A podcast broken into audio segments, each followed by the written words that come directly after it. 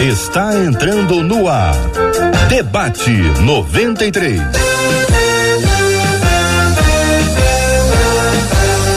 Realização 93 FM. Um oferecimento Pleno News. Notícias de verdade. Apresentação J.R. Vargas. Alô, meu irmão. Alô, minha irmã. Ah, que fala. J.R. Vargas. Estamos de volta. Começando aqui mais uma super edição do nosso debate 93 de hoje, minha gente. Que a bênção do Senhor repouse aí sobre a sua vida, sua casa, sua família, sobre todos os seus, em nome de Jesus. Hoje tem tema polêmico, o povo quer saber.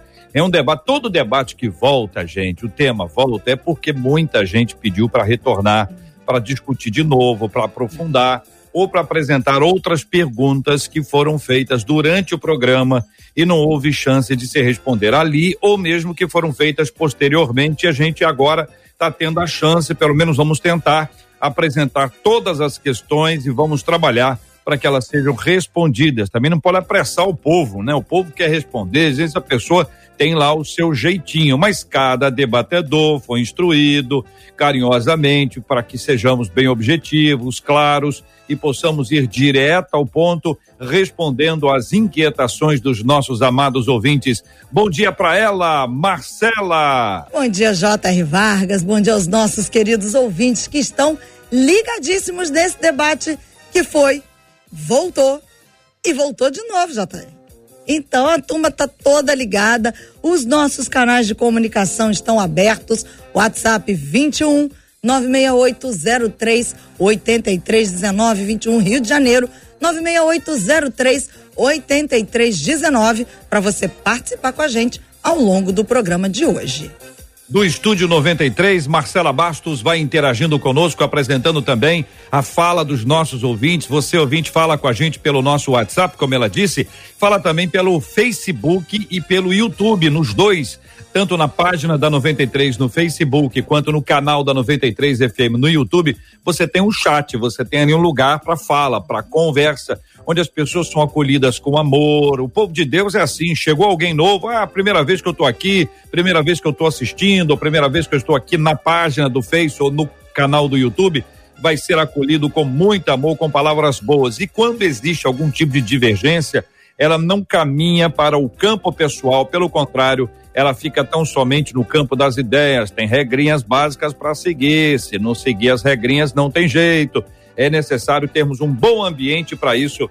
Todos os nossos esforços serão feitos para que nós atinjamos esse nosso objetivo. Vendo com imagens Debate 93, site rádio93.com.br página do Facebook da 93, canal do YouTube da 93 e assim nós estamos interagindo. Vamos conhecer os nossos debatedores, abrindo as telas, conhecendo as feras do debate 93 de hoje. Olha ele chegando, nossa menina da tela, missionária Sheila Xavier, nosso querido bispo Jaime Coelho. O pastor Zé Nascimento também tá por aí, JR. Foi ali rapidinho volta já, vai chegar a tempo de dar as respostas dele sobre o nosso debate de hoje. Todos igualmente bem-vindos, queremos acolher a todos e começar de uma única vez aqui apresentando algumas das perguntas que vão ser discutidas hoje, viu? Há bases bíblicas para o dízimo no Novo Testamento. Do ponto de vista material, como a igreja primitiva era mantida? Oração, milagre, oração, contribuição e milagre, como é que funcionava? Quem financiava as viagens missionárias, como as do apóstolo Paulo, narradas em Atos dos Apóstolos? Há alguma relação entre a contribuição financeira e a instituição dos diáconos em Atos 6? O que significa a frase honras viúvas verdadeiramente viúvas, registradas em 1 Timóteo 5, versículo 3? Do ponto de vista bíblico, qual a diferença entre dízimo, oferta e primícias? Como aplicar os princípios de proporcionalidade, regularidade, generosidade quando o assunto é contribuição. Eu vou aqui colocando pilha, Dona Marcela vai podendo ajeitar e vendo se foi respondido, se o ouvinte se sentiu respondido, se não, nós vamos retomar, mas vamos aqui no passo a passo. Bispo Jaime, vou começar com o senhor. A base okay. Dicas para o dízimo no Novo Testamento. Bom dia, bem-vindo, pastor. Bom dia, JR. Bom dia, missionária Sheila, pastor Osiel, Marcelinha. E bom dia a todos os ouvintes da Rádio 93 FM. Prazer poder estar aqui mais uma vez com vocês. É interessante como esse, como esse tema tem muitas dúvidas, né, Jota? Três semanas já discutindo isso, mas com certeza gerando muito conteúdo para que as pessoas possam pensar. Claro que sim, é, no Novo Testamento também se, se refere a respeito do dízimo, de maneira é, a entender que está incluída num propósito, num princípio que eles já praticavam, que eles viviam. E, por exemplo, a gente encontra Jesus em Mateus 23, do versículo 23 em diante, criticando os escribas e fariseus que davam o dízimo, mas esqueciam as viúvas. Então ele não disse que era para parar de dizimar, mas ele disse: Eu digo então que vocês façam isso, mas não se omitam naquilo. Então, há realmente a referência, apesar das pessoas forçarem a barra em dizer que não, mas Jesus disse, né, numa interpretação clara de texto, olha o Enem aí, você tem que continuar dizimando ou entregando o seu dízimo, porque essa palavra dizimar é, é às vezes pejorativa, mas é, continuar entregando o seu dízimo, mas também tem que cuidar dos órfãos, das viúvas e fazer a obra é, social que é necessária que a igreja faça. Então, usando essa base do grande mestre, que é Cristo, que disse que deveria ser feito, e que nós devemos continuar entregando nossos dízimos e também abrangendo o trabalho da igreja para cuidar dos órfãos e das viúvas. Então, não tem como não dizer que no Novo Testamento não há referência sobre isso. Muito bem. Missionária Sheila, bom dia, bem-vinda. A senhora concorda com o bispo Jaime? Bom dia, Jota, Marcelinho, Bispo, Pastor Osiel, os nossos ouvintes. Eu concordo. Na verdade, nós não temos explicitamente a palavra, a, a, a, o estabelecimento dos princípios explicitamente no Novo Testamento, tá? Que seja é, algo que a gente é, leia e fique esclarecido. Mas a instituição dízimo, como já disse o pastor Jaime, a partir das palavras de Jesus e a partir das demandas da igreja no Novo Testamento, ficam claro por meio das ofertas, das contribuições. E a gente precisa lembrar de uma coisa, Jota. Alguns reclamam, né, ou manifestam essa resistência ao dízimo no Novo Testamento. Mas a gente não pode esquecer que a igreja primitiva do Novo Testamento, ela ia muito além do que uma contribuição de 10%. Essa igreja comprometida com o crescimento da obra, a manutenção da vida, da existência daqueles que pregavam, chegavam ao ponto de entregar era tudo. Colocava aos pés dos apóstolos uma porção abundante, sem temer, né, essa essa prática. Quero ir ponto a ponto, porque senão a gente, tá a gente avança do ponto, pastor Osiel volta para o ponto, a pergunta é clara: tem dízimo no Novo Testamento ou não tem? A pergunta é só essa, igreja. Pastor J.R. Vargas, meu amigo, bom estarmos juntos mais uma vez. Marcelinha, missionária Sheila, meu amigo Bispo Jaime. Eu vou dizer uma coisa, eu tenho uma ligeira impressão, quando digo impressão, porque é minha impressão, que é proposital que no Novo Testamento não tenha uma palavra diretamente explícita, uma obrigatoriedade. Por quê?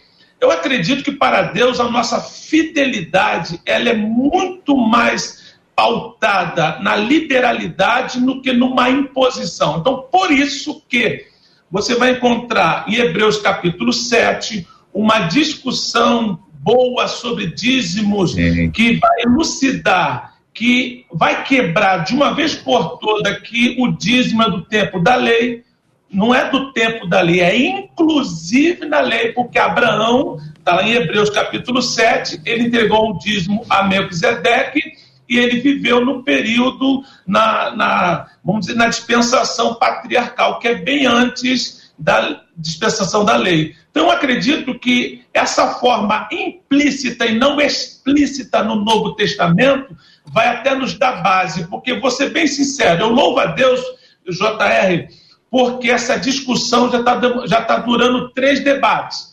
porque são pessoas fiéis que querem ter conhecimento. Porque, na verdade, para o infiel, todo argumento sempre será insuficiente. Então, louva a Deus pelos ouvintes interessados, cônscio de que essa palavra é verdadeira. A Marcela vai ler para gente Mateus 23, 23. É o texto que nós vamos tentar aqui, mais uma vez, é, lê-lo, Bispo Jaime, é, missionária Sheila, pastor Osiel, para que haja um esclarecimento sobre esse texto. E ela vai ler, professora, vai nos ajudar a entender também, é, dentro da, da leitura mesmo, a interpretação que deve ser dada com todo carinho, todo respeito aos nossos amados ouvintes Gente, esse é o texto para a gente ponderar, tá bom? Mateus, capítulo 23, versículo 23. Pode ler, por favor, Marcela. Ai de vós, escribas e fariseus, hipócritas, porque dais o dízimo da hortelã, do endro e do cominho, e tendes negligenciado os preceitos mais importantes da lei: a justiça, a misericórdia e a fé. Devias, porém, fazer estas coisas sem omitir aquelas. Ô, gente, a pergunta aqui é a seguinte: olha, é então é o seguinte, é para não dar o dízimo e ser, e ser justo aqui com todos aqui, ó, o princípio da justiça, da misericórdia e da fé. Então, olha, não deu dízimo, mas seja justo, tenha misericórdia e tenha fé ou é para ser justo e misericórdia e ter fé e ainda manter o dízimo? Nas palavras de Jesus em Mateus 23, 23. Claramente, tá JR. Obrigado, pastor. Claramente, está muito claro. É, claramente, é, uma, é só uma questão de interpretação de texto. Né? A gente vai entender claramente aqui que Jesus está dizendo: façam as duas coisas. Façam, cumpram a misericórdia, façam o que a lei está dizendo no seu princípio básico e permaneçam entregando seus dízimos, que é algo que não se deve parar de fazer. Pastor Rosiel, o senhor, o senhor acha que aqui nesse texto, se Jesus fosse contrário, seria uma grande oportunidade para ele dizer: não façam mais isso? Com certeza. Inclusive, dentro do próprio contexto, entendendo a postura do fariseu, então, o próprio Jesus vai falar sobre a motivação deles e entregar o dízimo de uma forma, uma motivação errada, mas vai deixar bem claro: vocês estão corretos em entregar o dízimo, porém estão desprezando aquilo que é muito mais importante, porque é dízimo sem fé, dízimo sem fidelidade. Com a motivação errada está complicado. Então, continuem, essa é a palavra, entregando o dízimo, mas não esqueçam da misericórdia, do juízo e da uhum. fé. De, ó, muito claro, deveis, porém, fazer estas coisas. O quê? O coisas. Não me tira aquela. Missionária Sheila, a Marcela leu na edição ARA. Eu vou ler aqui a última parte na TLH, mas são justamente essas coisas que vocês devem fazer sem deixar de lado as outras. Vou ler o final na NVI. Vocês devem praticar essas coisas sem omitir aquelas. Agora, vou ler na ARC. Deveis, porém, fazer essas coisas e não omitir aquelas. Vou ler na NAA. Vocês deviam fazer essas coisas sem omitir aquelas. Vou ler na NVT. Sim, vocês deviam fa fazer essas coisas, mas sem descuidar das mais importantes. Vou ler na NPVP. Eu nem sei mais o que, que significa essa sigla toda.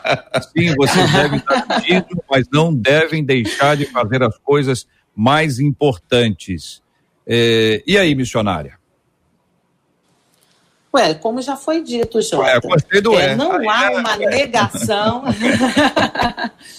não há uma negação de Cristo quanto a, o, o ato de dizimar. O que ele quer é que esse dízimo, ele, a prática de dizimar, não omita outros é, princípios que envolvem a justiça, a misericórdia e o amor. É como se alguém pudesse viver sem misericórdia, sem o amor, é, sem a prática da justiça e compensasse isso tudo apenas entregando o dízimo. Entendeu? Como se o dízimo, o ato de dizimar, compensasse a ausência da manifestação dessa prática e das virtudes. entendeu? Não há essa compensação. Marcela está anotando, porque deve ter muita gente perguntando, inclusive a, a, a, abordando o significado aí do que seria dízimo dentro desse contexto onde estão sendo apontados aqui hortelã, endro e cominho. É. Isso aí.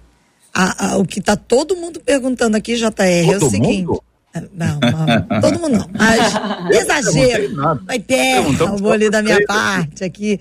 Não, um, boa parte, inclusive desde o início, antes de você trazer a passagem bíblica, muita gente perguntando, tá, enquanto os debatedores estavam dando essa primeira fala. Mas tem muita gente que questiona o entregar o dízimo em dinheiro. E aí eles estão, inclusive um deles diz, eu tenho amigos, ele diz, não sou eu, eu tenho amigos que me questionam o, di, um o dízimo em dinheiro. O que dizer, o que responder? Por que dinheiro se na Bíblia diz que não era dinheiro? Pastor uhum. Zé. Ô Zé, pastor Zé, para responder essa, quer ser fácil. Vai lá, pastor Zé. Gente, essa resposta é muito simples. Você bem direto. Na época não tinha dinheiro. É só isso. A questão é justamente essa. O que, que eles tinham para ofertar? O cominho, a hortelã o coentro. Então tem tudo a ver com aquilo que eles tinham à mão como, como renda, vamos dizer assim, para poder entregar ao Senhor. O dinheiro não existia, o salário não existia, as coisas só, só mudaram de ferramentas, mas continua o mesmo princípio. O Bispo Jaime, o senhor quer acrescentar alguma coisa aí, lembrando de dar a César o que é de César? É, do imposto é, que era pago. Sim, eu acho que, pastor Ziel, eu acho que nesse momento aí. Pastor Zé gostou, nesse... né, pastor Zé? Nesse momento aí, é, em que Jesus cita isso, já tinha dinheiro, claro. Já tinha moeda, já tinha imposto a ser pago. Tanto é que Pedro estava preocupado com de hoje, não é dinheiro no sentido. Dinheiro ah, tinha, claro. Entendi. É Até que teve, tinha os impostos, né? E Pedro estava preocupado, e... Jesus mandou ele pescar um peixe, pegar a moeda que estava na boca e pagar o imposto, dando a César o que é de César. Mas assim, é, vamos ser sinceros, irmãos, é, é, é, é muito complicado lidar com a falta de, de, de noção que algumas pessoas têm a respeito do que é feito. Se eu chegar, uma vez já, já vieram falar isso comigo, né? É, chegaram para mim e disseram assim: ah, mas antigamente era cabrito, era não sei o que eu falei. Se eu chegar lá na Light com cabrito e falar assim, vim pagar a conta de luz, e a pessoa aceitar, pode trazer o cabrito. Só que não é assim que funciona. A gente paga impostos com dinheiro, a gente paga a conta de luz com dinheiro, a gente paga aluguel com dinheiro, a gente paga funcionários com dinheiro. É, tudo é com, é, é com, a, com papel moeda ou com a transferência bancária, enfim, nós precisamos entender que os tempos são diferentes, é fato, como o pastor Osiel acabou de falar. E aí, não dá para entrar por esse caminho, porque se entra nesse caminho, é, as pessoas estão querendo colocar a gente como, como ridículo na, na, nessa história, no sentido de, ah, eu vou trazer então um quilo de feijão e vou dizer que é o meu dízimo, e na verdade não é, né? Muito bem. O objetivo é dar resposta. Quer, quer responder também, missionária Sheila, esse item especificamente ou vamos para o próximo ponto?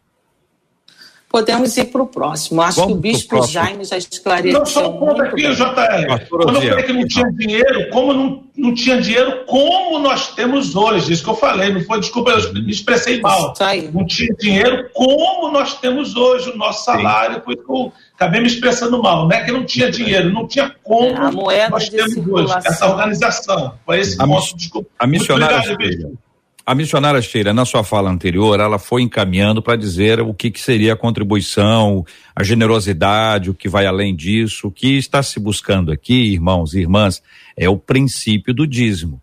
O princípio do dízimo tem a ver com o nosso último item. Nós, a gente chega, chega lá. Um dia a gente chega lá.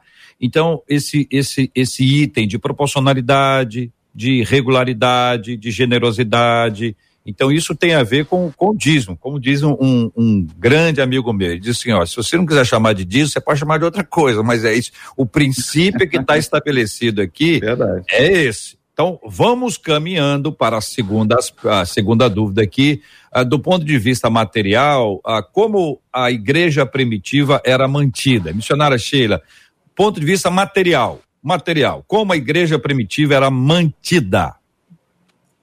Pelas ofertas, contribuições e tudo aquilo que agregasse algum tipo de. É, é, que desse condição para que os crentes fossem mantidos, aqueles, os pobres, os órfãos, os ministros que levavam a palavra, todo e qualquer tipo de contribuição. Eu já comecei falando sobre isso, justamente, Atos dos Apóstolos, capítulo 4, versículo 32, que fala dessa generosidade, dessa entrega voluntária e abundante que fazia com que os crentes da igreja pudessem ser assistidos, como também aqueles que levavam a palavra do Senhor.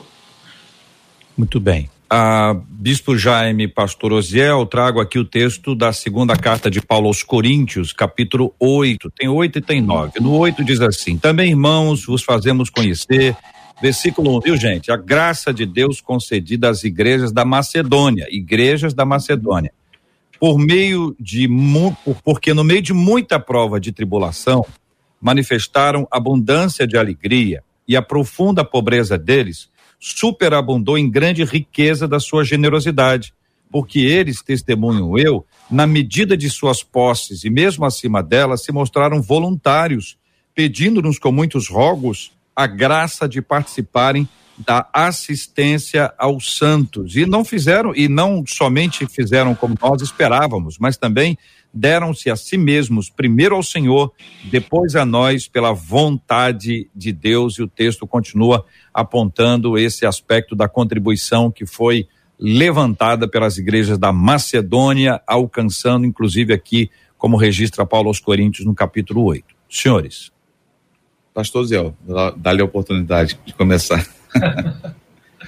a gente percebe claramente a naturalidade, vou enfatizar essa palavra que nós já falamos no, nos debates anteriores. Como era natural, como era tranquilo o ato de ofertar, de entregar o seu dízimo, de contribuição na igreja primitiva. É claro que os moldes que eles vinham desde lá de trás, vendendo suas propriedades e bens e repartiam, é uma outra realidade, mas o que fica para a gente essa liberalidade, essa vontade de contribuir, de observar que a obra precisava avançar e a contribuição para o seu bem-estar não poderia sobrepor a, a cumprir também a necessidade da obra. Então, essa naturalidade que era um marco na igreja primitiva, eu acredito que tem que estar na nossa vida e ser enfatizado. Foram uhum. coisas assim extraordinárias.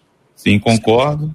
Uhum. É, na, na, verdade, a contribuição de cada um era muito importante para que a obra continuasse. As pessoas vendiam suas propriedades, como já foi falado aqui, e entregavam tudo aos pés dos apóstolos. E até uma oferta mentirosa podia ter um fim desastroso, como de Ananias e Safira, que se eles resolvessem não entregar, tudo bem, era deles, mas eles resolveram simplesmente ficar bem com as pessoas e acabaram errando porque não conseguiram agradar o coração de Deus. Então a gente precisa entender, e mentiram para o Espírito Santo, na verdade, a igreja de Atos ela, ela se mantinha não com ajuda governamental, não com contribuição vinda do governo, mas pela unidade da igreja em cada um querer ser, na justa cooperação, ali no corpo, um, um, instrumento de edificação do corpo de Cristo, dando a oportunidade das igrejas funcionarem, da obra missionária acontecer, da necessidade local ser suprida e assim a obra continuar de pé.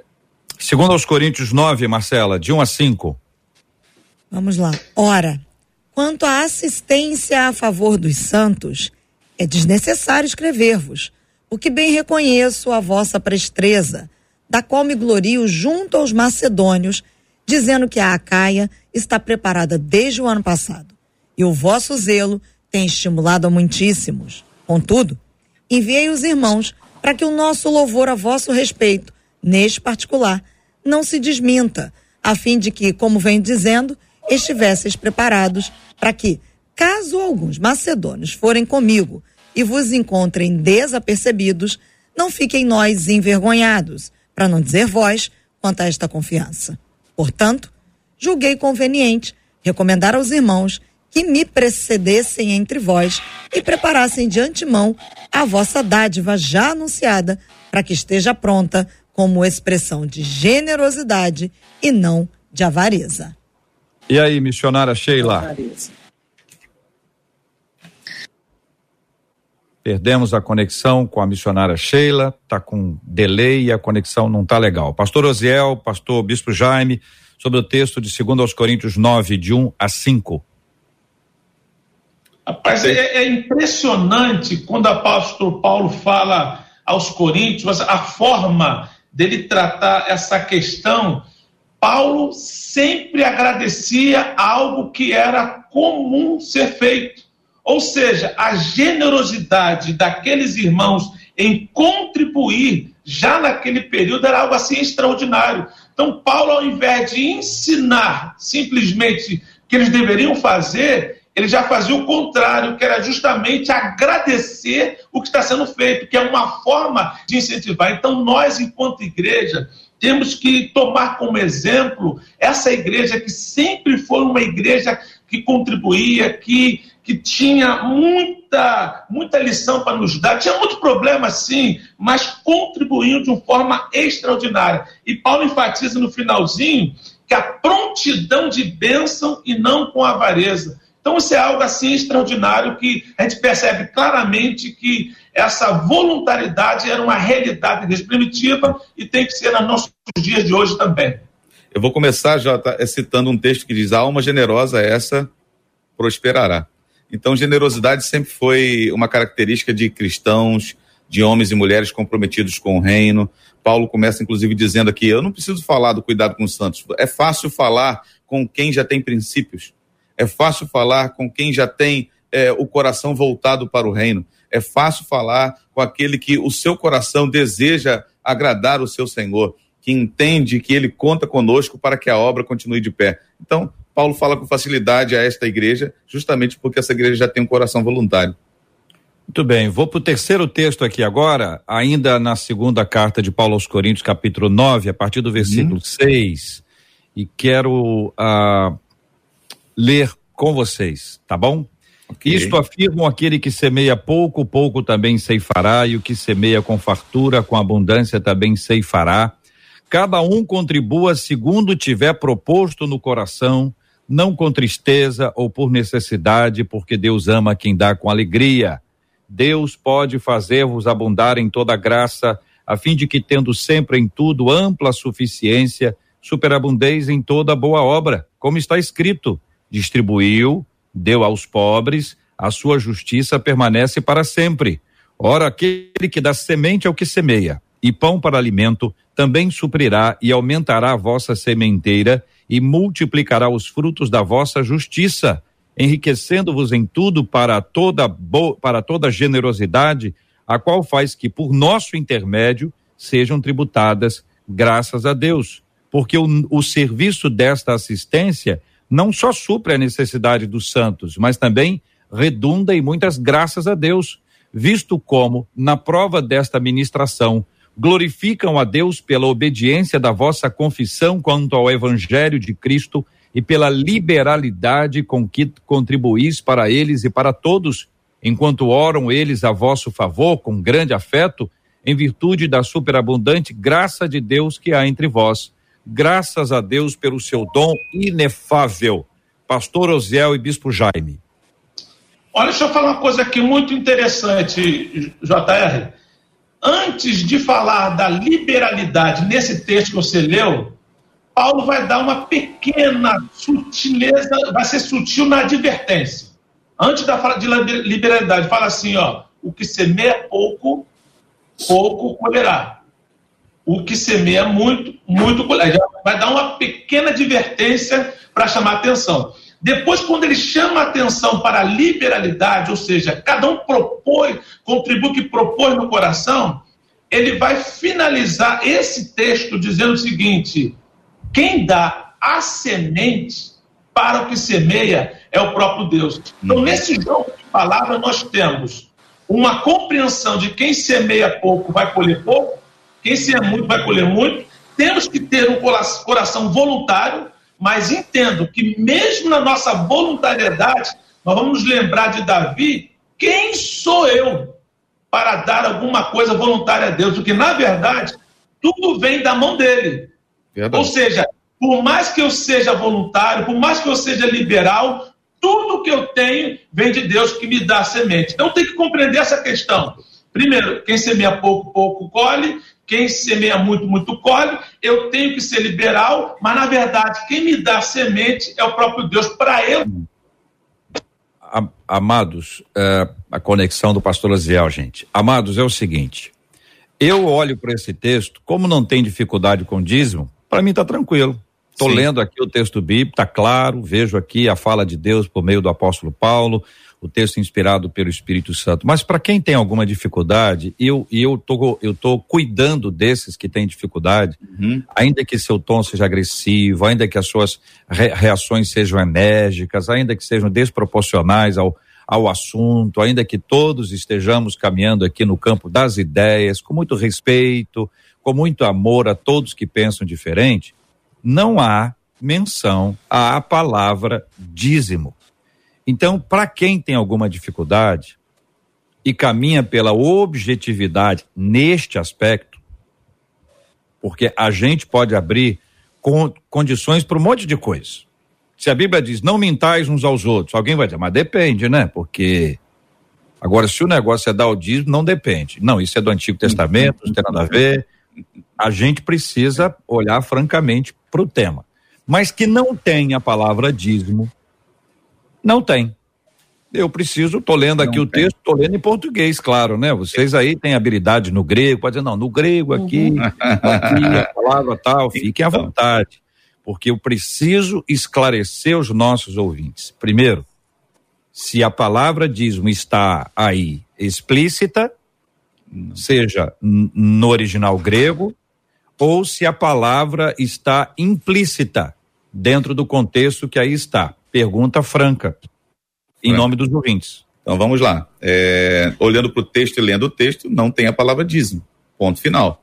Mas tem a palavra contribuições tem a palavra é, é, de, de, que está implícita a contribuição que é feita. E quais, quais eram as contribuições que existiam na época? Dízimos, ofertas, ofertas alçadas, falar de primícias, é, que seria de colocar Deus em primeiro lugar, de entender esse princípio, esse propósito. Então, quando se falava para a igreja, que é, lembra que eu falei anteriormente, Jota? Falar com quem tem o coração já preparado é fácil. Com quem, com quem tem facilidade é fácil para essa igreja que já tinha essa prática, entender contribuição já englobando tudo isso, dízimos, ofertas, ofertas alçadas, é fácil. Então, para o ouvinte olhar para o texto não entender dessa maneira, é claro que ele vai ter uma dificuldade de, compreensão. Porém, ele precisa entender que quando a Bíblia trata contribuições, ela está englobando todas elas. Muito bem. Quero dizer para os nossos ouvintes que a questão da administração dos recursos na igreja nós já tratamos anteriormente, assim. É, Marcela depois vai explicar como é que o nosso pessoal, nosso público, nosso ouvinte pode acessar os debates anteriores, seja no YouTube ou no Spotify ou no Deezer, porque a, algumas respostas já foram dadas anteriormente e a gente precisa caminhar para algumas perguntas que não foram respondidas ainda. Se nós tivermos tempo, a Marcela pega no final e diz: olha, algumas perguntas foram muito repetidas aqui, por mais de uma pessoa, né? Às vezes a mesma pessoa pergunta várias vezes. A gente faz aí porque o nosso objetivo é ajudar, é esclarecer. Pastor Osiel, a, a, a gente está lendo o texto né, de segunda carta de Paulo aos Coríntios, capítulo 8, versículo 9. Nós temos três trechos aqui para a orientação dos nossos ouvintes. E, e não há menção em nenhum deles a palavra dízimo. Eu perguntei, a palavra dízimo está aí no, no original grego e não foi traduzida para o português, ou ela está implícita, faz parte, ou a ideia é estar além dela, ou seja, a palavra dízimo ela está no nível dos 10 e o que está sendo dito vai além desses 10. A pergunta clara e respeitosa é essa, pastor Oziel. Microfone, pastor Oziel. Não sei se é o senhor ou somos nós. Vamos lá. Liberamos o microfone por favor. Estão me ouvindo? Claro, pastor. Eu acredito, JR, que nesse texto é tão claro a contribuição que ela vai além do dízimo e realmente está implícita a nossa fidelidade a Deus na entrega dos nossos dízimos, das nossas primícias, das nossas ofertas. E eu estava falando anteriormente, justamente quando Paulo vai falar nesse texto, ele vai fazer uma chamada a responsabilidade de quem semeia, vai fazer uma outra chamada para a liberalidade e depois vai deixar bem claro que tudo vem da mão de Deus, porque é Ele quem dá a semente a quem semeia. Então, esse ato de dízimos e, e contribuições estão muito acima de qualquer tipo de definição, ele pode ser de 10% ou não, é muito mais do que isso. Está implícito aí que a nossa fidelidade a Deus, a nossa naturalidade, a nossa contribuição, ela deve estar com o coração voltado ao Senhor de uma forma muito especial. Muito bem. Marcela, vamos para a pergunta que, que segue, então, só para a gente poder avançar e eventualmente a gente retoma aqui. Vamos lá então. Há alguma relação entre a contribuição financeira e a instituição dos diáconos em Atos 6? Temos um ponto anterior que são as viagens do apóstolo Paulo, ah, né? É. É, que está conectada. É. Você está certa na sua interpretação, que está conectada à manutenção da igreja, mas só para não, não, não pularmos pular. esse ponto aqui. Bispo Jaime, quem financiava as viagens missionárias como as do apóstolo Paulo, narradas em Atos dos Apóstolos?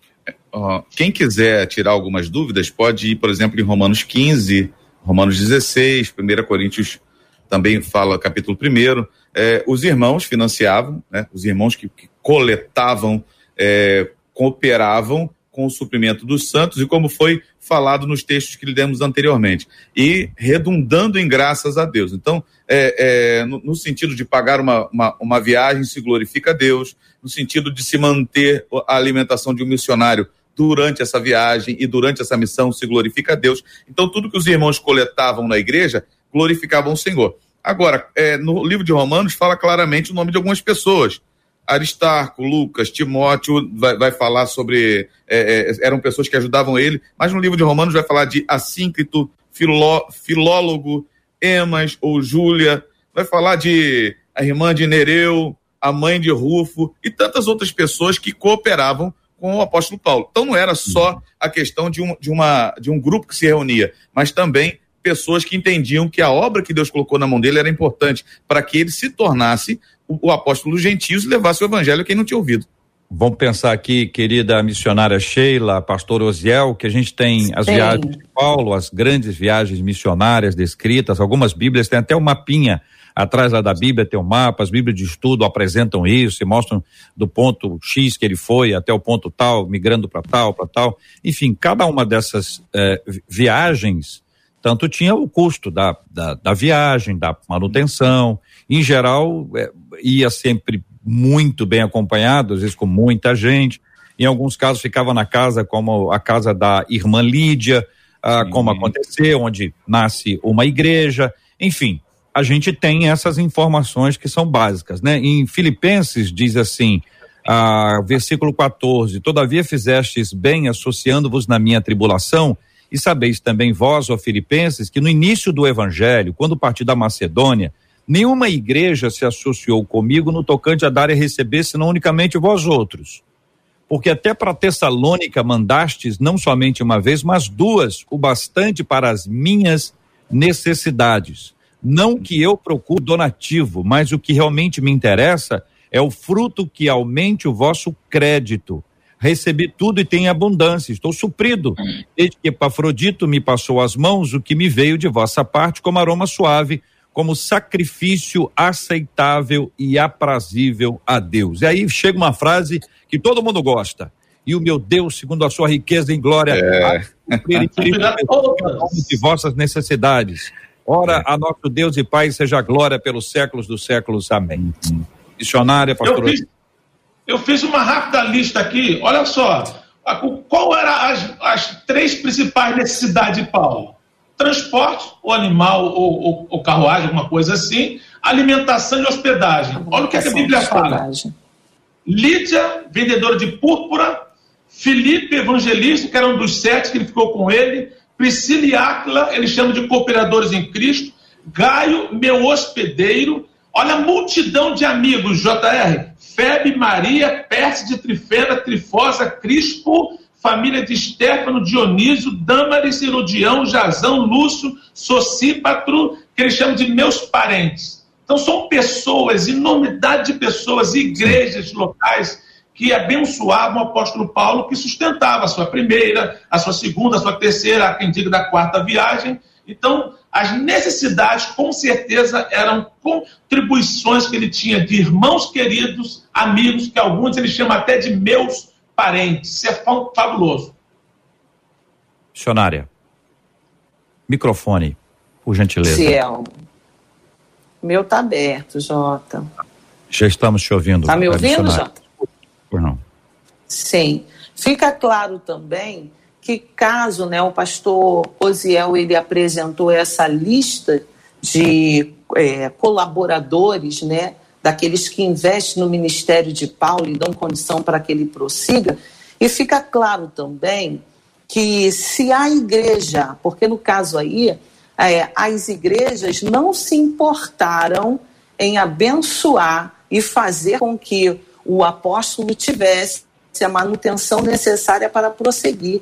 Então, se a igreja se nega a, a, a, essa prática, Deus levanta outros mantenedores que vão entender a necessidade do apóstolo Paulo e vão é, dar a ele condições de cumprir esse ministério. Então, Jota, eu só uhum. quero é, dizer que na ausência, na minha não liberalidade, no meu descomprometimento, na ausência né, da minha, do meu comprometimento com meu dízimos, com as minhas ofertas para que a obra de Deus aconteça, é bom que fique bem claro: Deus nunca deixou de ter os seus fiéis. Deus nunca ficou sem alguém que é, entendesse as necessidades do reino. De Olha, algum antes... lugar Deus levantará alguém que suprirá essa necessidade. Antes de nós partirmos para outra etapa, Marcela, só para a gente lembrar que o apóstolo Paulo ele tinha uma profissão, ele era um fazedor de tendas. Sim. Mas é preciso ler o texto claramente e não ler só um trecho. Então eu vou ler aqui para poder ajudar o nosso entendimento. O bom, gente, é o seguinte, que a gente tem a Bíblia, né? A gente recorre à Bíblia, não ao que eu penso, ao é. que eu acho. Sim. S. Liu já, já disse que quando uma pessoa, se a pessoa quer uma religião confortável, melhor não escolher o cristianismo, não. Hum. Porque o cristianismo aperta a gente. É verdade. Depois Isso. disso, Paulo, deixando Paulo Atenas, partiu para Corinto. Alô, Corinto, tô chegando aí. Lá encontrou certo judeu chamado Áquila. De onde era Áquila? Diz Lucas no texto. Áquila era natural do Ponto. De onde estava vindo? Recentemente chegado da Itália. Com quem? Com Priscila, sua mulher. Por quê, hein? Em vista de ter Cláudio decretado que todos os judeus se retirassem de Roma. O que, que fez Paulo? Paulo aproximou-se deles. Ó para o versículo 3 de Atos 18, hein, igreja? E posto que eram do mesmo ofício, passou a morar com eles e ali trabalhava, pois a profissão deles era fazer tendas. tendas. E todos os sábados discorria na sinagoga, persuadindo tanto judeus como gregos. Aí chega o versículo 5, né, comunidade? Quando Silas e Timóteo desceram da Macedônia, Paulo se entregou totalmente à palavra, testemunhando aos judeus que o Cristo é Jesus. E aí o texto continua para contar o que aconteceu, dizendo inclusive que ele ficou lá no versículo 11, um ano e seis meses ensinando entre eles a palavra de Deus. Versões diferentes para ajudar o entendimento. Vamos lá para a sopa de letrinhas. NTLH, diz aqui o texto bíblico, né? Depois que Silas e Timóteo chegaram da província da Macedônia, Paulo começou a dar todo o seu tempo para anunciar a mensagem. NVI, Paulo se, de, se dedicou exclusivamente à pregação. ARC, Paulo, impulsionado pela palavra, ah, testificando aos judeus que Jesus era Cristo. NAA, Paulo se entregou totalmente à palavra. NVT, Paulo se dedicou totalmente à palavra. NBVP, dedicou-se exclusivamente à pregação. Trago aqui a texto bíblico, as versões diferentes para perguntar ao pastor Osiel. Podemos considerar que durante um período Paulo fez tendas e pregou, E depois, no, no versículo 5 é, em diante, Paulo voltou à dedicação exclusiva para a pregação? Eu acredito que sim. O que acontece pelos textos que você acabou de ler? Paulo, ele se esforçava para não ser pesado aos irmãos. Ele é fazedor de tenda. Chegou no local, existe ali um fazedor de tenda, eu vou ajudar e vou trabalhar também. Mas chega um momento na vida de Paulo que não há tempo para parar para fazer uma outra coisa que não seja fazer a obra missionária. Ele não houve mais tempo, então ele, ele teve dedicação exclusiva. Ele deixa bem claro que se houvesse oportunidade, ele faria tenda. Se houvesse oportunidade de conciliar o trabalho de fazedor de tenda e pregação do evangelho, ele conciliaria. Mas chega um momento que não há possibilidade, ele vai se dedicar totalmente ao ministério da pregação, de fazer missões. Vocês dois, bispo já, missionário, concordam? Se con concordam, vida que segue, vamos em frente. Se não Concordo. concordam, vamos ouvi-los. Se querem acrescentar algum ponto, a hora é agora. Concordo. Concordo, Pode, pode seguir. Então, o que nós temos aqui, pode, queridos pode amados irmãos, segundo o texto bíblico, é que durante um período Paulo conjugou as duas atividades.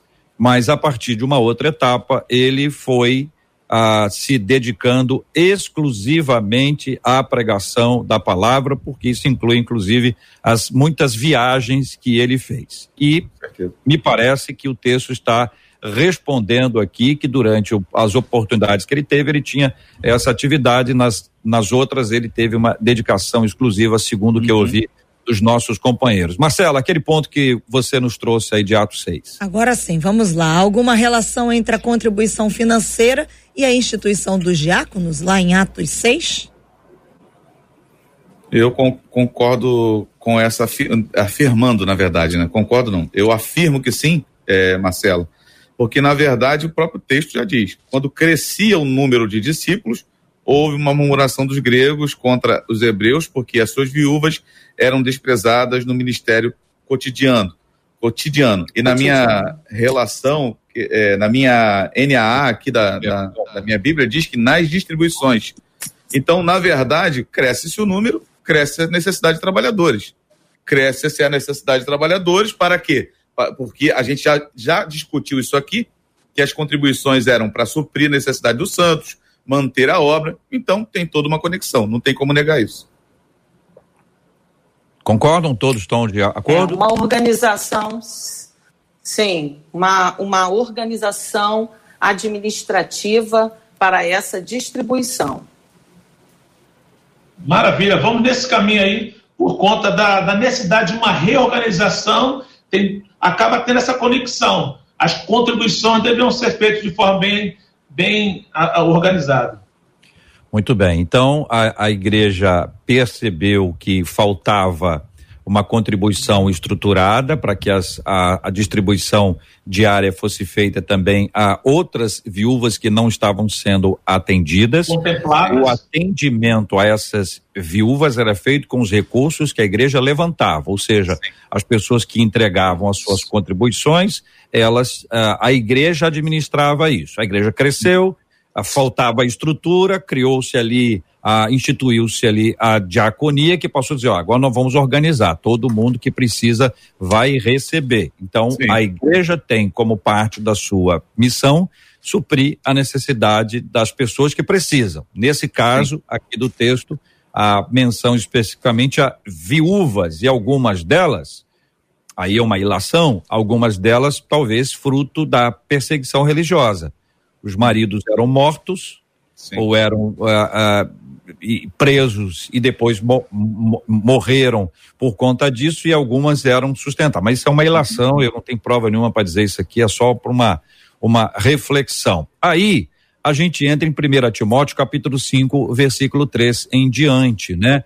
Que é o, o texto bíblico que dá a orientação quanto a viúvas verdadeiramente viúvas, que é quem ouve assim parece um negócio estranho. Mas tem viúva que não é viúva? Como assim? É viúva ou não é viúva? Pô, é viúva ou não é viúva, igreja? Que negócio é esse, comunidade? Vamos lá. Então, eu pergunto, né? A função aqui é essa. E vou pro pastor Osiel. o que significa a frase, pastor Osiel? 1 Timóteo, capítulo 5, a partir do versículo 3. O que significa a frase honra as viúvas verdadeiramente viúvas? Existe um ponto que a gente deve considerar. A viúva verdadeiramente viúva era aquela que perdeu o marido. As mulheres, elas, na época de Jesus, principalmente ali, ou até mesmo antes, ela se resumia ao cuidado da casa e filhos. Elas não tinham qualquer tipo de renda. Então, aquela mulher que perdeu o marido era considerada verdadeiramente viúva, como se estivesse chamando atenção, porque pode existir alguns casos de mulheres que simplesmente abandonaram a casa, alguma coisa pode ter sentido. Então, verdadeiramente viúvas é aquela que perdeu o marido, aquela mulher direita, vamos dizer assim, entre aspas. É claro que toda necessidade deve ser abraçada, mas a obrigação estava sendo chamada para aquela mulher que ficou viúva porque perdeu o marido, não tinha renda alguma e ficou à mercê da própria sorte. Essa deveria ser alcançada. Bispo Olha, Jair. Eu eu estou lendo aqui porque, na verdade, o, o, versículo 4, 5 e 6 respondem isso. Vai dizer assim: Mas se alguma viúva tiver filhos ou netos, aprendam primeiro a exercer piedade para com sua própria família e a recompensar seus pais, porque isto é bom e agradável diante de Deus.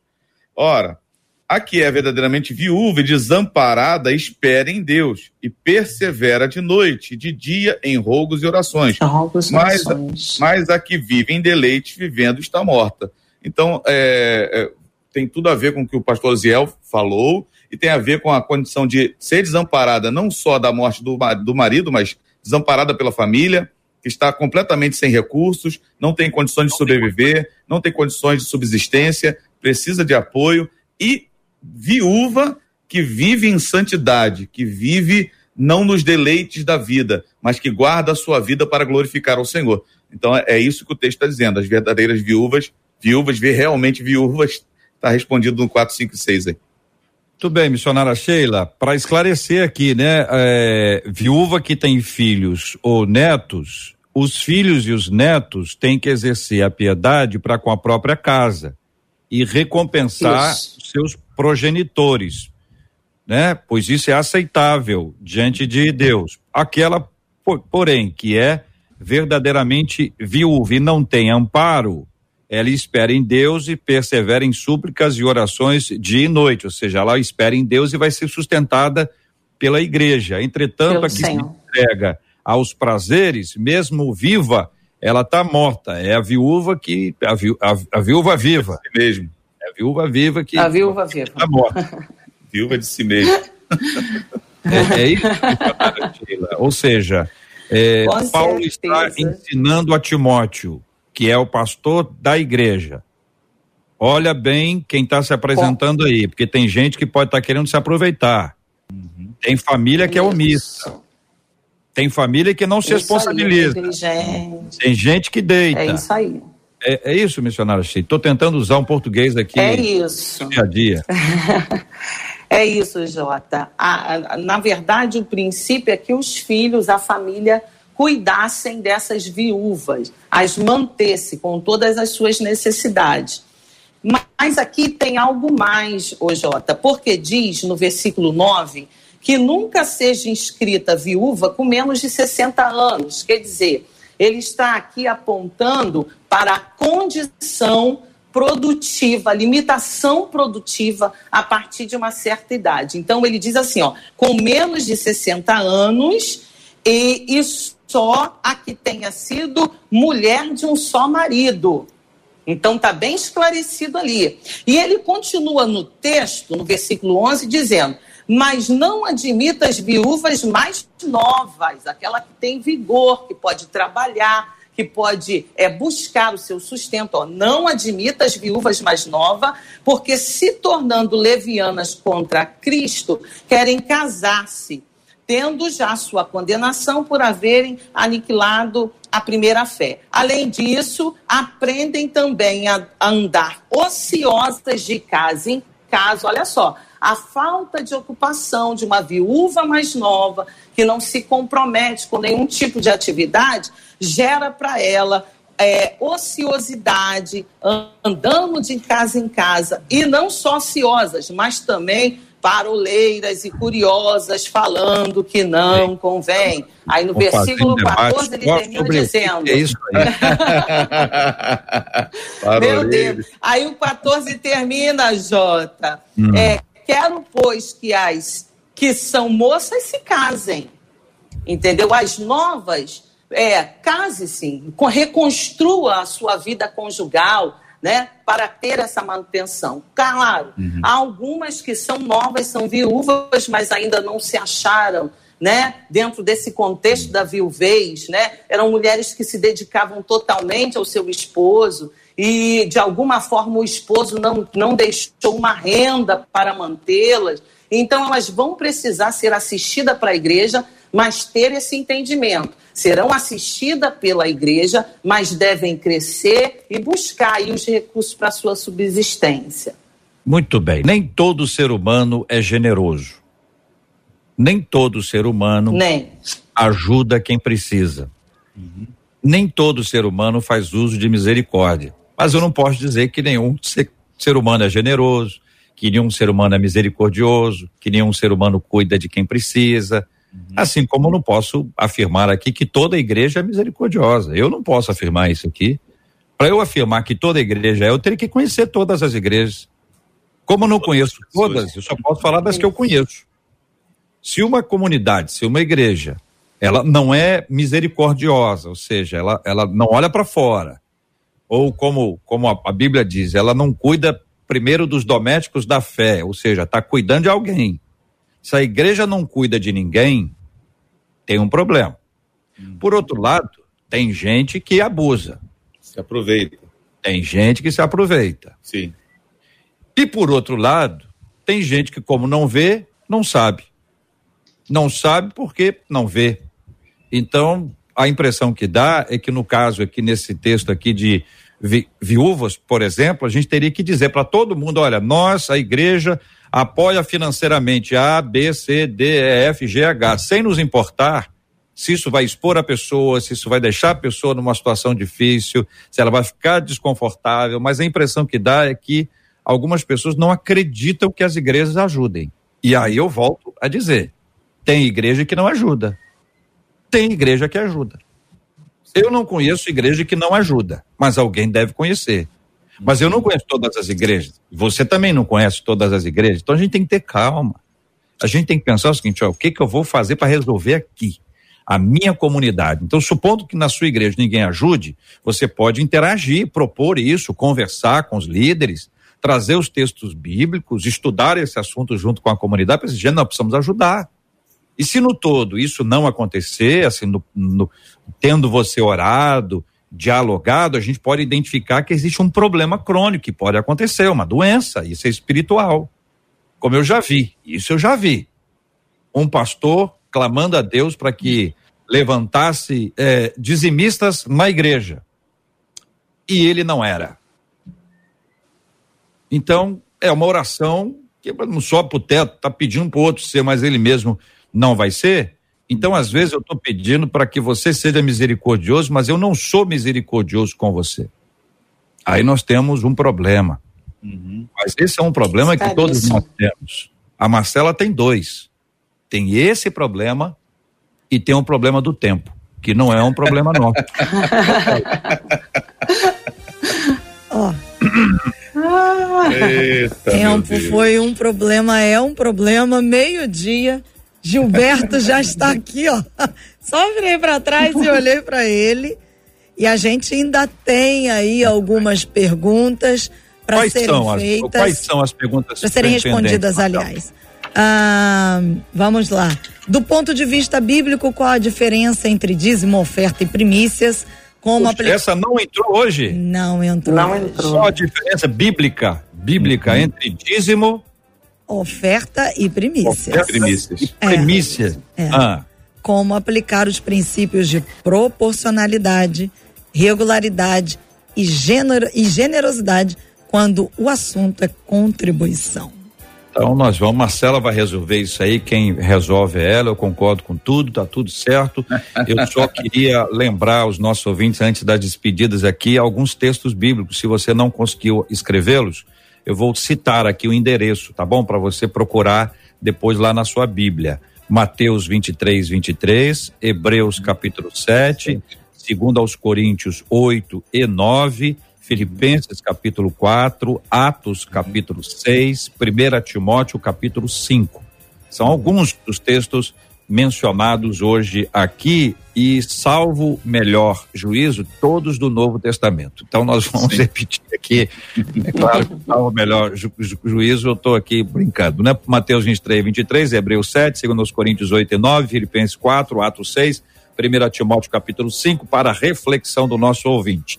Marcela, depois das despedidas, você vai contar como é que faz para acessar os programas anteriores, tá okay. tá bom? Aí deixa eu falar. Você claro, vai fazer claro, a despedida? Claro. Porque é o eu seguinte. Ia, não, não, não vou vai mais. fazer, com certeza, você vai fazer. Mas peraí. Eu quero avisar ah. os nossos ouvintes que nós vamos continuar sim o debate. Provavelmente não na semana que vem, porque eu sei que alguns deles têm compromisso e estarão fora na semana que vem. Eu já sei de antemão. Mistério, Marcela. Hã? Mistério. Mistério. É, mas é para saber que vai acontecer, porque a turma até aqui dentro já tá para mim. Deixa continuar o debate, que até eu quero saber essas respostas. Isso, então, isso. vai acontecer, mas JR, eu particularmente. Vai ser breve, breve. Breve. breve. E eu particularmente queria agradecer ao Bispo Jaime, ao pastor Osiel, à missionária Sheila e ao pastor J.R. Vargas. Por quê? Porque corajosamente, ao longo dessas três semanas, vocês responderam sobre a questão do dízimo, a questão financeira. Sempre é uma questão que suscita muitas emoções, muitas coisas, e eu posso dizer o seguinte: caminho com eles há algum tempo, com alguns mais do que com outros, mas são três homens e uma mulher de Deus. Eu falo isso, me sinto tranquila, porque não sou pastora, estou aqui como os nossos ouvintes acompanhando, porque tenho prazer de ser ovelha e acompanho cada um deles respondendo com alegria, porque sei que são pastores que amam suas ovelhas, amam ao Senhor em primeiro lugar, porque andam segundo aquilo que Deus coloca na mão deles e amam sim o trabalho da igreja e o fazem e o desenvolvem, cada um nas suas igrejas, da maneira como Deus os orienta. Se há questões, eu estou aqui dando testemunho da vida desses quatro Amém. que estão com a gente aqui hoje, agradecendo por corajosamente falar de um tema que sempre suscita tantas emoções. Vou destacar aqui algumas frases. Algum ouvinte respondeu, escreveu aí durante esse período que dar dízimo e ser fiel ao Senhor são coisas bem distintas. É verdade. São coisas bem distintas mas aquele que é fiel ao Senhor, certamente também o é nas suas finanças, porque entende que nada vem da gente, tudo vem do Senhor. Então, devolver é um prazer, não fico com nada que não é meu. Generosidade, disse um outro ouvinte, é regra para o discípulo de Cristo. É verdade, eu respondo com essa frase a um outro ouvinte que disse: os abrigos estão cheios de órfãos e viúvas porque a igreja não ajuda essas pessoas. Então, se generosidade é regra para quem é discípulo de Cristo, o discípulo segue a Cristo. Se eu sou discípula, aonde eu chegar, o reino tem que chegar. Então, ainda que a igreja A, B, C ou D não faça, tendo que fazer, como bem disse o JR, se eu chegar, aquele ambiente precisa mudar porque eu sou discípula de Cristo. E quando eu chegar, o reino precisa chegar. Então nós estamos aqui, você vai dizer, Marcela, por que você está falando isso? Repito, esse é um programa real, feito por pessoas reais, para pessoas reais. Então, essas pessoas reais estão contribuindo do seu tempo, dos seus ensinamentos, e eu quero agradecer e incentivar a você. Se há pessoas que contribuem para o seu crescimento, aproveite, honre, porque você receber crescimento, receber conhecimento, porque ó, o conhecimento que eles têm certamente foram durante anos, estudos, processos que são maiores do que até conhecimento, que vão gerando conhecimento. Então se alegre. O debate 93 está aqui para gerar crescimento. Para quê? Para você amar a Deus, para você se relacionar com Ele de maneira grandiosa. Eu não podia terminar o programa de hoje sem agradecer a Deus e dar testemunho da vida de vocês quatro hoje Amém. no debate 93. Amém. Louvado seja Amém. o nome do Senhor. Eu agradeço, mas eu quero transferir tudo que você me incluiu aí para esses três meninos, para esses dois meninos, essa menina, para esses três queridos e amados debatedores preciosos que hoje aqui estão conosco. Bispo Jaime, obrigado, um abraço.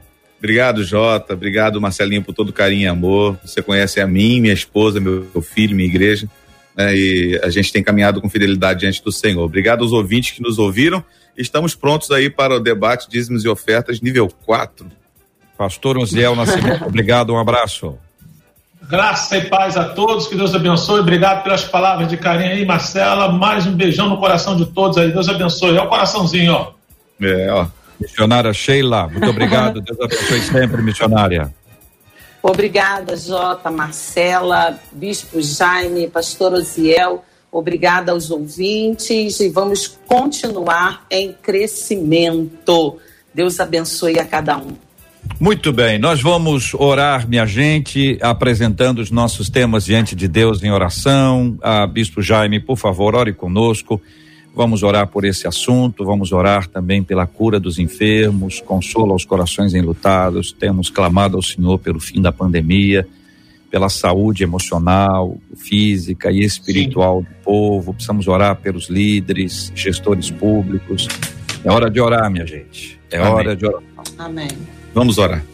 Pai, em nome de Jesus, nós te damos graças por estarmos reunidos no teu nome e podemos exaltar o teu nome com cada fala, com cada decisão, atitude do nosso coração. Que o Senhor venha nos ajudar em nossa caminhada para a glória do teu nome. Entregamos em suas mãos os que precisam de cura. A tua palavra nos diz, Senhor, que o Senhor nos daria a oportunidade que a cura apressasse e brotasse no meio de nós. Cumpre a tua palavra, nos ajuda nisso precisamos ver o fim dessa pandemia. Queremos que as vacinas deem certo, Senhor, apesar de vermos tantas pessoas com questões é, e duvidando de tudo isso, queremos que dê certo e que a cura logo chegue, que a pandemia tenha um fim e nós possamos voltar a congregar, estamos juntos em nome de Jesus. Consola aquele que perdeu, traz, Senhor, ao seu coração o, bálsamo que cura suas feridas para a glória do teu nome. Oramos por cada um que nesse momento está com a sua saúde emocional abalada, Quantas pessoas têm nos procurado, Senhor, realmente abaladas nessa área? Cura seus filhos, cura a alma deles, que eles possam estar restaurados para a glória do teu nome. Entregamos em suas mãos cada um que ouviu esse debate hoje, cada um que vai ouvir no futuro, que o Senhor venha dar a eles um coração voluntário, um coração flexível para aprender e cumprir a tua palavra. Te pedimos que o Senhor continue conosco neste dia e abençoe a vida da Rádio 93, do JR, da Marcela, Cada um, Pai, do pastor Josiel, da missionária Sheila, cada um, sim, que o Senhor venha abençoar em nome de Jesus. Amém. Que Deus te abençoe. Você acabou de ouvir Debate 93.